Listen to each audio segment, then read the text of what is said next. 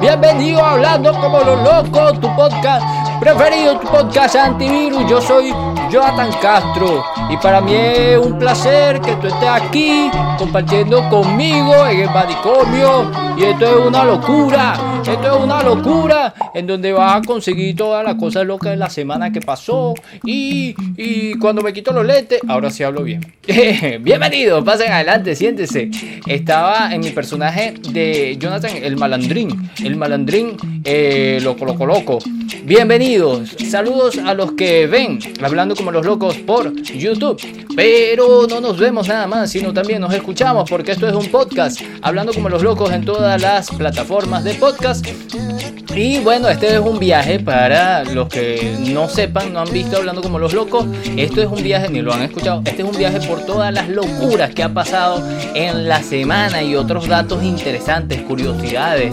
Eh, estamos ya a punto de celebrar el Halloween para los que lo celebran, pero ya viene la Navidad también. Por aquí está eléctrica. Eléctrica es mi planta, mi planta eléctrica. Y por aquí está otra invitada que es eh, un peluche con ojitos eh, con, unos, con unos lentes. Estamos todos con lentes y de eso les quiero hablar. Así comenzamos este episodio. Loco, loco, loco.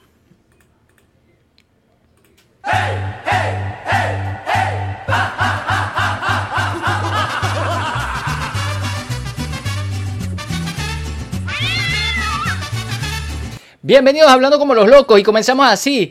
Esto eh, eh, les hablo de los lentes porque la gente de verdad que, que es descuidada, chavo. Sentía una basurita, una señora, en el ojo. Una basurita, una basurita, sentó una basurita. Bueno, la mujer tenía 23 lentes de contactos colocados en su ojo, en su ojo. Una oftalmóloga de California en Estados Unidos quedó desconcertada al descubrir que una paciente de la tercera edad reportaba molestias y visión borrosa. Ella tenía 23 lentes de contacto desechables alojados en el ojo. Según detalló la especialista Caterina Curtiva, Luego de retirar sus primeros, los primeros lentes que vio por ahí, se percató de una mancha oscura en una de las esquinas del, ojo, eh, señal de que aún quedaban más por remover. Fue entonces cuando le pidió, dice ella, le pedí a mi técnico que filmara el resto de la extracción. Eh, también dijo, no tenía ni idea de lo que se venía encima. Llevo 19 años ejerciendo esta profesión y es la primera vez que me encuentro con un caso así. La oftalmóloga aseguró que es algo común que las personas se pongan dos lentes de contacto en el mismo ojo por despiste. Sin embargo, recalcó la mayoría nota una visión borrosa cuando se lo aplican y, se apilan las dos, los dos, las dos lentillas, por lo que se, se los retiran de inmediato. Bueno, según la oftalmóloga, aunque la mujer sentía mm, los malestares desde hace tiempo, se había negado a acudir, a acudir al doctor, no por creer que luego se le iba a pasar, sino porque así como a muchos, la pandemia la hizo negarse a salir de casa por miedo a contagiarse. Qué loco esto, ¿verdad? Si esta señora no murió de, de, con esos lentes ahí en el ojo, bueno, de, COVID tampoco. señora, eh, usted, está, está muy mal. Yo entiendo que la gente tenga miedo, pero hay que ir al doctor y cómo no te vas a dar cuenta que tienes 23 lentes de contacto en el ojo. Bueno, por, por, increíble que parezca, hay otros casos más locos. De acuerdo con el diario británico The Guardian, no es la primera vez que a alguien mm, se le atasca eh, unos lentes de contacto en el ojo. El caso más loco fue documentado en el 2017. En esa ocasión se extrajeron 27 lentes de contacto desechables en un ojo de una mujer. Bueno, Asimismo, explicó que existen serios riesgos asociados a no retirarse la lentilla, entre ellos una infección causada por una bacteria que se llama Pseudomonas aeruginosa, que puede producir una úlcera profunda, en la córnea, resultando a una grave pérdida de visión. Lo sé porque yo uso lentes, como verán y como le estoy explicando, lo escucharán yo usé mucho tiempo lentes de contacto y a veces mm, era un fastidio quitárselo y el sueño mm, invadía mi cuerpo y quedaba dormido y luego en la mañana tenía ese lente pegado en el ojo, o sea, con un solo lente como no, vas, no te vas a dar cuenta. Bueno, son cosas muy locas, esta señora está muy loca. Johnny, la gente está muy loca. Bueno, pasamos a otra información. Un rayo golpea a un árbitro en pleno partido de fútbol. Un partido de fútbol en la ciudad filipina de Bago fue suspendido cuando el árbitro central fue alcanzado inesperadamente por un rayo en el terreno de juego. Charlie Panes, ese es su apellido, Panes, de 24 años, afirmó que sintió mucho calor y de repente perdió el conocimiento. Agregó que estaba aliviado de estar vivo, ya que el rayo podría haberle matado a él o a cualquier otra persona que estuviera ahí. Este señor Charlie planea volver a trabajar y terminar su partido. Un aplauso para este compañero que es el empleado del mes. Bravo, bravo, bravo. Bueno, eh, seguramente le dijo, falta. Y si estoy mintiendo, que venga un rayo y me caiga. y ahí le cayó un rayo al pobre. Es un chiste muy malo. Se queja de los gritos de su vecina al tener sexo. Ay, miren esto. Este, este es un chisme muy bueno. Este es un chisme muy bueno. Escuchen. La carta de un vecino en País Vasco, en España, a una mujer de su mismo edificio se ha hecho viral en redes sociales. Nos encanta que tenga esa satisfactoria vida sexual, pero un vecino de, eh, de, esta localidad cuyo nombre nadie conoce, el, el, nombre del señor, ha escrito una carta dirigida a una de las vecinas de su edificio en tono jocoso en el que le pide que grite menos, por favor, mientras mantiene sus relaciones sexuales. El escrito se ha hecho viral en las redes sociales después de que una conocida cuenta que se llama Líos de Vecino, con casi 73 eh, mil seguidores en Twitter, lo colgara en, un mensaje en su cuenta. Les recomiendo seguir esta, esta cuenta en Twitter. Muy bueno. El comienzo de la carta hace entrever el tono que el tono de la carta va a ser todo menos formal. Querida vecina, dice así empieza. Querida vecina del cuarto, que gimes tanto, nos encanta que tengas esa vida sexual tan satisfactoria. Ya que solo los supergritos se te escuchan a ti. Queremos pedirte un favor. Si tu satisfacción es gracias a algún aparato eléctrico, te estaríamos muy agradecidos si escribes marca y modelo en la línea de puntos y pone una línea de puntos para que escriba. Si es gracias a otra persona, felicitarte de parte de todo el vecindario que te sufrimos. Es un o una artista. Prosigue la carta. Un mensaje surrealista. Hay siervos que verán menos que tú. Para hacer una queja tarda mucho en plantear la solución de los gemidos de la mujer. Algo que hace al final escribiendo. Ahora que es época de berrea creemos que ah, habrá siervos berreando menos que tú, que vive el sexo, pero mm, grita un poco menos que algunos y ahí se corta la imagen y no se puede ver. Muchos de los usuarios en Twitter que leyeron la historia se quejaron de que en la fotografía eh, no se capta el mensaje final, que algunos puntos suspensivos y no se ve qué más dice.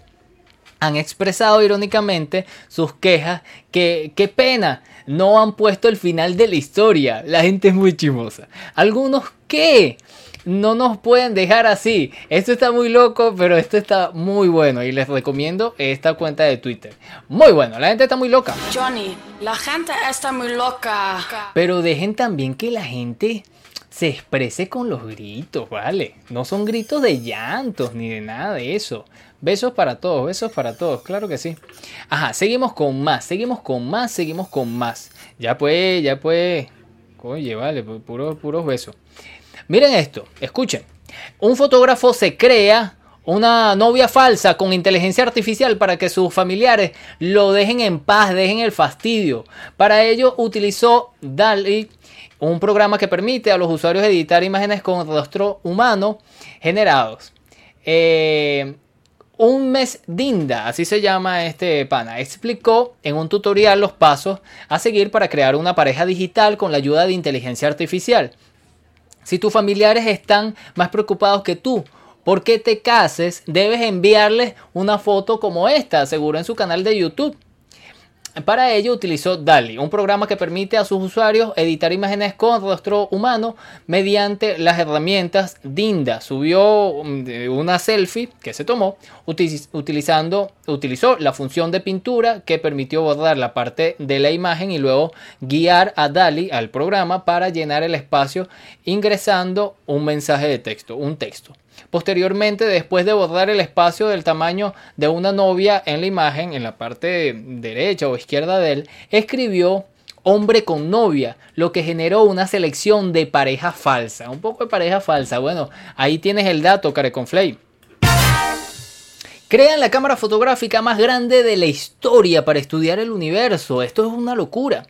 La cámara digital más grande jamás creada para astronomía de 3200 megapíxeles y 3 toneladas de peso permitirá obtener imágenes tan grandes que se requerirán 1500 pantallas de televisión de alta definición para verlas. Este es un artículo de Sergio Parra. Según los responsables, el LSST permitirá por primera vez que un telescopio observe más galaxias que el número de personas que hay en la Tierra. Con unas dimensiones similares a las de un coche pequeño, la cámara tendrá un campo de visión de 3,5 eh, grados, un área 40 veces más grande que la que ocupa la luna llena. También será capaz de tomar imágenes digitales periódicamente cada 20 segundos, eh, en todo el cielo con una exposición de 15 segundos y contará con un mecanismo para visualizar distintas longitudes de onda. Yo me imagino por allá el, el marciano, coye, bañándose, tal, le toman una foto. Qué locura esto. Dejen a esos marcianos en paz. Seguimos con otra información. El final de la calvicie.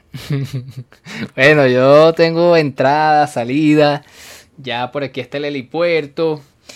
Científicos japoneses, los japoneses inventan vainas, pana. Bueno, científicos japoneses logran crear pelo en un laboratorio. Los experimentos con ratones han sido un éxito. Y el siguiente paso es probarlos en humanos.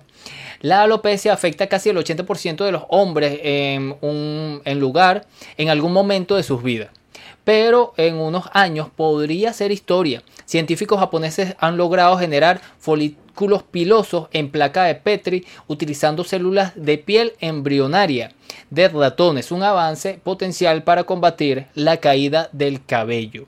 Un equipo de la Universidad Nacional de Yokohama, en Japón, lo ha conseguido controlando la disposición espacial de dos tipos de células, epiteliales y mesenquimales. Los hallazgos han sido publicados en la revista Science.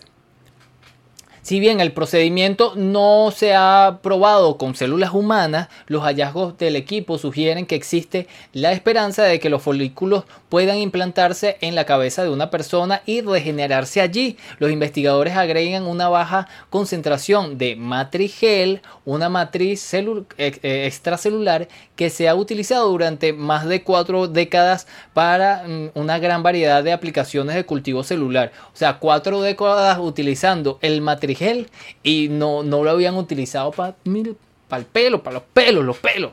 Eso, esos gérmenes, esos gérmenes del folículo se implantaron en la piel de ratones y generaron más folículos, lo que implica que los gérmenes de folículos pilosos tienen capacidad de eh, neogénesis neogénesis, o sea que vuelve a nacer, neogénesis capilar. El sistema del cultivo organoide que desarrolló el equipo de investigación generó folículo piloso y tallos pilosos, pelos, con una, una eficiencia de casi 100%. Tienen que mostrar el ratón con que hicieron eso. Yo me imagino el ratón así todo eh, con estilo Bob Marley, así con una cabellera, una cabellera de león un, una rataleón. Seguimos con más. Ah, venimos con más de la inteligencia artificial, que este es todo un mundo. Ahora toda la información es sobre las inteligencias artificiales. Un artículo muy bueno Eh, dice así, pidieron a una inteligencia artificial que representara la evolución humana y poshumana. Esta imagen en imágenes. El resultado es este escalofriante video. Este video se los voy a colocar aquí. Estoy hablando de YouTube en imagen. Eh, pero también lo voy a colocar en el Instagram HCLL Podcast y en el Twitter HCLL Podcast. Pero es hermoso este video. Da miedo, pero es hermoso. Antonio Vallejo, arroba 96 Cambis, es el que escribe esto. Con herramientas tales como DALI, el, mismo, el, el, mismo programa que utilizó el muchacho que no tiene novia. y también el programa Stable Diffusion o Midjourney hemos visto cómo la gente ha creado verdaderas maravillas. La generación de imágenes por medio de estas inteligencias artificiales ha dado lugar a proyectos tan increíbles como un cómics enteramente generado por una de estas inteligencias artificiales y la creación de videos totalmente modificados a partir de este tipo de herramientas. Gracias a los modelos de lenguaje, estas eh, eh, inteligencias artificiales permiten al usuario generar imágenes a partir de una descripción de texto. Sin embargo, durante estos últimos meses, algunos usuarios han ido mucho más allá y por medio de varias herramientas han conseguido generar videos asombrosos mediante la superposición de muchas de estas imágenes. Fabio Camparelli Descrito a sí mismo como un creador de contenido digital, cuenta con varias obras de arte realizadas con estas inteligencias artificiales. Sin embargo, lo peculiar de sus obras es precisamente su arte para crear videos con múltiples imágenes generadas por inteligencia artificial. La última de estas de ellas tiene que ver con el tema de la evolución humana una sorprendente transformación que comienza desde nuestros antepasados primates, pasando por las múltiples especies hasta el presente y finalizando con una transición hacia el futuro distópico en el que finalmente dejamos de existir. Para ello, Camparelli ha hecho uso de Defarum, una herramienta que a partir de una referencia de video o imagen y descripciones de texto es posible realizar sorprendentes animaciones con imágenes sucesivas generadas por inteligencia artificial de Stable Diffusion. Parece que el ser humano no acaba bien en ninguna de las maneras cuando le preguntamos a las inteligencias artificiales. Ocurría lo mismo con Midjourney, donde un usuario, artista digital también, le preguntaba a la inteligencia artificial quién eh, dominará el mundo en los próximos 100 años, el resultado, según la inteligencia artificial, es verdaderamente catastrófico. También voy a poner la imagen por aquí. Muy bueno, esto está muy loco y bueno, es otra expresión de la, de la imagen. Vamos a seguir. Seguimos, seguimos y continuamos. Prohibido vestirse como Dahmer en Halloween. eBay impide la venta de disfraces del famoso asesino de la serie de Netflix. No es, no es eBay el, el, streamer, no. Es eBay, esta plataforma como, como Amazon de eh, venta online. Carla Monfort eh, es la que escribe este artículo. Dahmer, monstruo. La historia de Jeffrey Dahmer ya es una de las series del año una de las últimas miniseries de Ryan Murphy que ha triunfado en Netflix. Y justo a tiempo para Halloween. Eso sí, no cuentes con comprarlo en eBay, donde está terminantemente prohibida la venta de disfraces de este famoso asesino. Halloween es la época perfecta para reconocer cuando una persona cala en la cultura popular. Hemos visto triunfar los disfraces de Harley Quinn eh, el año de la película Escuadrón Suicida de Pennywise, el, payaso, con la película It, el juego El Calamar. Así que no es de extrañar que una de las series más vistas en el 2022 se convierta en el foco de atención en este próximo 31 de octubre. No obstante, el disfraz de la, llamada, de la llamativa caracterización de Evan Peter como Jeffrey Dahmer no podrá adquirirse a través de eBay de esta plataforma, según ha declarado uno de sus portavoces.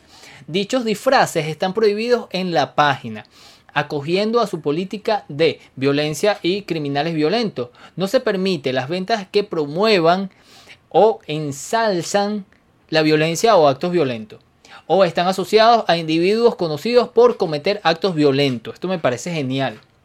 Según el portavoz, la prohibición de los disfraces de Dahmer no es una decisión reciente y probablemente hayan eh, aprovechado el momento para reafirmar debido al incremento de su fama por la serie, que también ha recibido duras críticas. Recuerden que esta no nada más está el documental, sino, bueno, estrenaron la serie y qué más tienen que sufrir las víctimas, o sea, las, que quedaron vivas, las víctimas que quedaron vivas y los familiares de las víctimas que mm, gracias a este señor Jeffrey Dahmer están, eh, fueron asesinadas.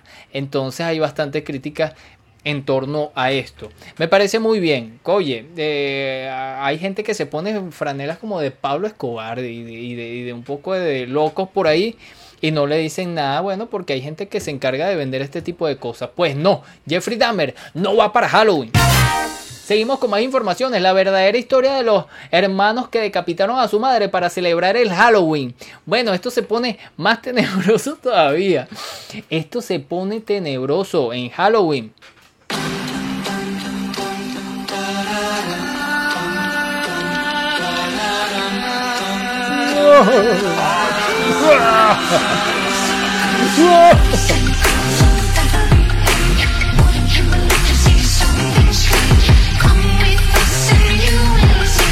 Estamos en Halloween, estamos en Halloween.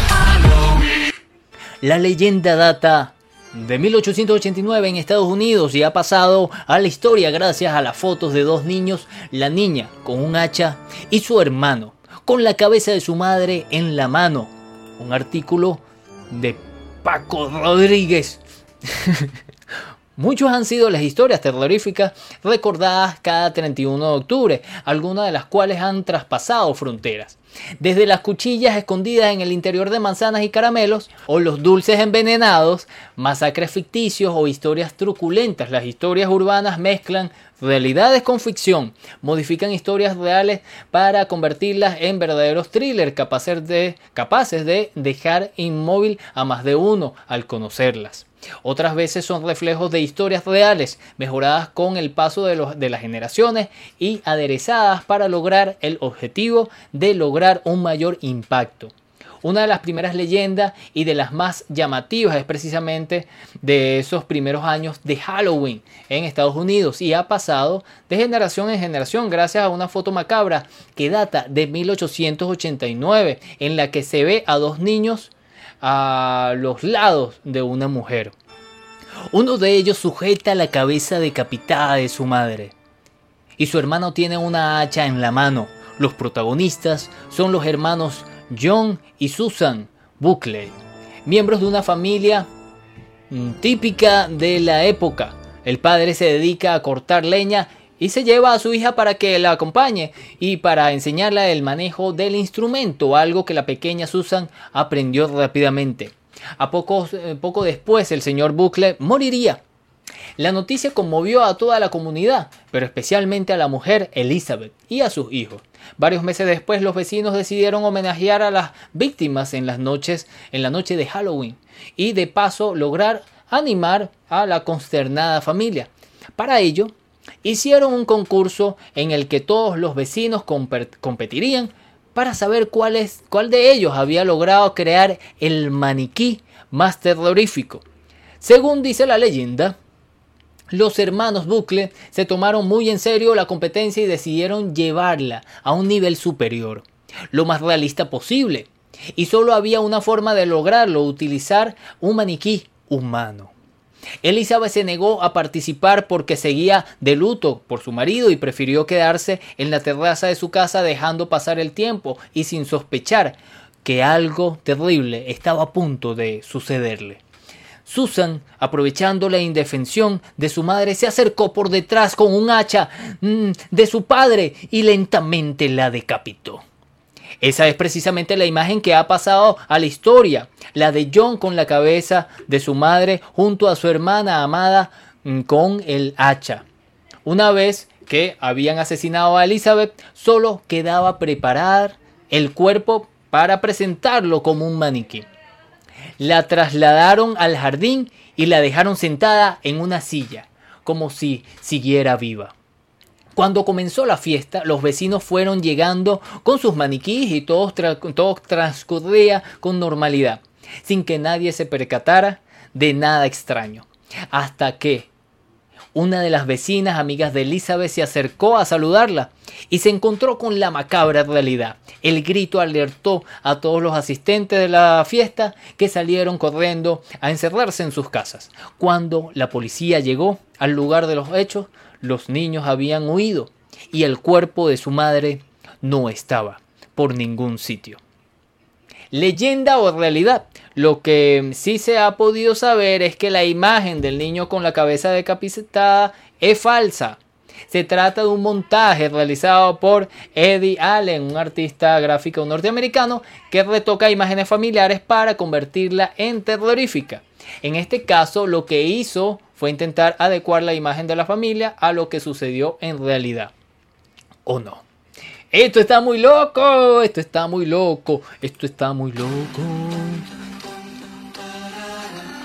Mire, esto, esto, esto, ¿qué pasó con esto? La luz la luz me, se me apagó.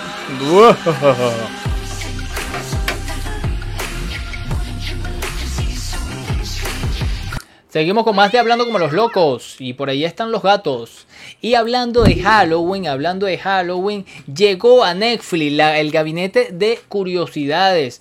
Eh, un nuevo éxito de Guillermo del Toro. La antología del Gabinete de Curiosidades de Guillermo del Toro, creado por este para, de, este para Netflix, es un recorrido oscuro, espeluznante y hábil por el terror, pero también por el sentido de la belleza y el dolor. Este es un artículo de Aglaya Berluti. Uno de los puntos más sorprendentes de la antología es su variedad de visiones sobre el horror. Ya el director había anunciado que su recopilación de ocho historias con un pequeño grupo de extraordinarios directores rendiría homenaje al género. Una selección basada en el particular punto de vista del creador sobre la tiniebla, las tinieblas espirituales y sus consecuencias.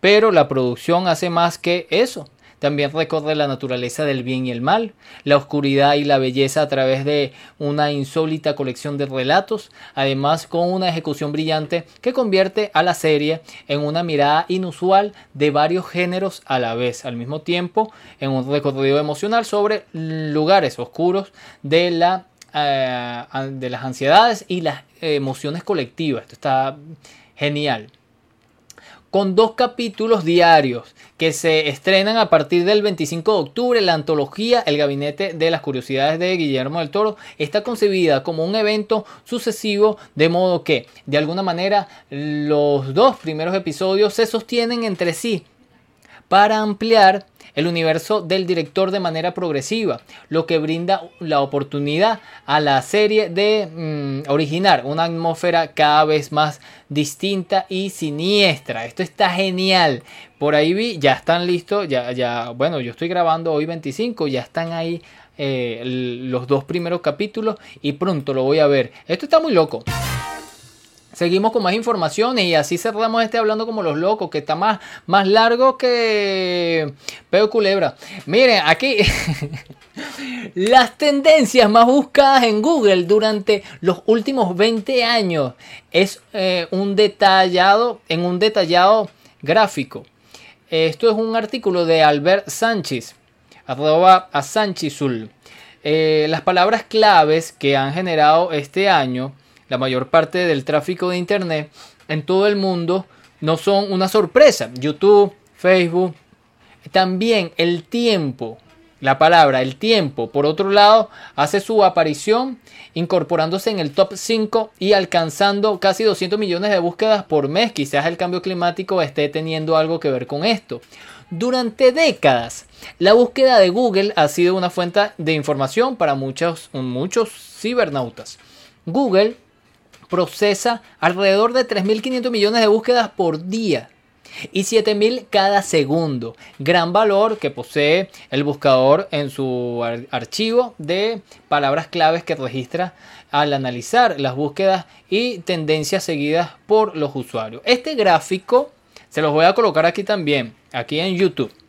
Realizado por Visual Capitalist, utilizando datos de Google Trends ilustra 20 años de búsqueda y destaca algunas de las principales tendencias y palabras claves desde el 2001. Una buena manera de conocer cuáles han sido los intereses de los usuarios durante todos los años. Como podemos ver, los primeros temas están vinculados con la cultura pop y las tendencias tecnológicas de los Estados Unidos. También se puede eh, apreciar cómo la gente ama los deportes. Cada cuatro años la Copa del Mundo aparece como palabra clave en todo el mundo. Los Juegos Olímpicos también aparece regularmente junto con atletas como Michael Phelps, como Makaila Maroney. Fuera de Estados Unidos, el cricket, el rugby, y el fútbol han figurado en las cinco, listas de tendencias principales. También se ilustra un cambio de interés en las celebridades convencionales en las redes sociales. A las de las redes sociales. Al principio de los 2000, iconos pop como Britney Spears, Eminem y Jennifer López inundan la búsqueda, pero en el 2011 estrellas de YouTube eh, del estilo de Rebecca Black comenzarán a aparecer en las listas. Los desastres naturales también son importantes para los usuarios. Los huracanes son una palabra muy de moda últimamente, que aparece en 8 de los 20 años. En el 2005, 2005, el huracán Katrina, eso fue un desastre, una locura. Ocupó el segundo lugar de la categoría más buscada en todo el mundo. Otros datos curiosos son que Internet en realidad ama más a los perros que a los gatos. Aunque no lo parezca, según Google, siempre hemos buscado más a los perros que a los gatos. Las principales búsquedas de perros en las últimas dos décadas incluye perro en venta, perro lindo, perro pitbull y cómo dibujar un perro. Bueno, también Lolita es más popular que la Biblia. Este segundo libro, eh, como era de esperar, es el más buscado desde el 2003, con el Corán ocupando el segundo lugar desde el 2005. Pero el más popular antes del 2003 era uno menos buscado, menos sagrado. Lolita, una controvertida novela de 1955. Fue el libro más buscado en Google entre 1999 y el 2002. El segundo más buscado eh, entre el 2003 y el 2004. Y ahora ocupa el puesto número 10 en la lista de libros. Por último, cabe destacar que Dora la Exploradora tiene el mejor SEO.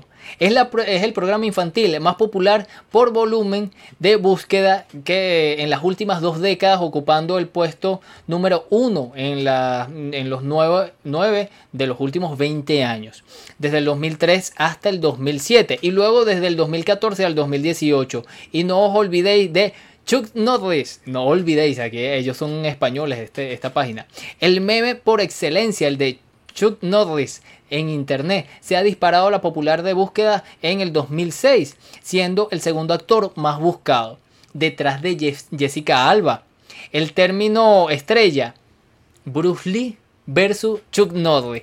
Esto sí está loco. Con esta información, con esta locurita, ya saben que todos los videos y las imágenes están en HCLL Podcast por Instagram y HCLL Podcast por Twitter. Eh, hasta aquí, esté hablando como los locos. Em, bueno, nada, locura. Locura para mí es que le des cariño a esto. Dale me gusta, comparte estas, estas cosas, eh, comparte estas locuras y déjame tu comentario. Seguramente tú has visto alguna noticia, algún, alguna curiosidad, algo que te interese, eh, que sea bastante loco y me lo compartes, sea por, privado. Me dice, Jonathan, me, envías un, mensaje y me dice, Jonathan, mira esto que conseguí. Y entonces yo lo pongo por aquí, te mando saludos además. Eh, ¿Qué más? ¿Qué más? ¿Qué más? ¿Qué más? Bueno, eh, me, quieres apoyar por aquí en la casilla de mm, comentarios está los links para que me puedas apoyar porque oye yo necesito apoyo también para llevarle esta locura porque este manicomio es tuyo Estamos abiertos aquí todas las semanas, todos los días, todos los meses, todo el tiempo está el manicomio para ti. Será hasta una nueva oportunidad. ¡Chao! ha, ha, ha.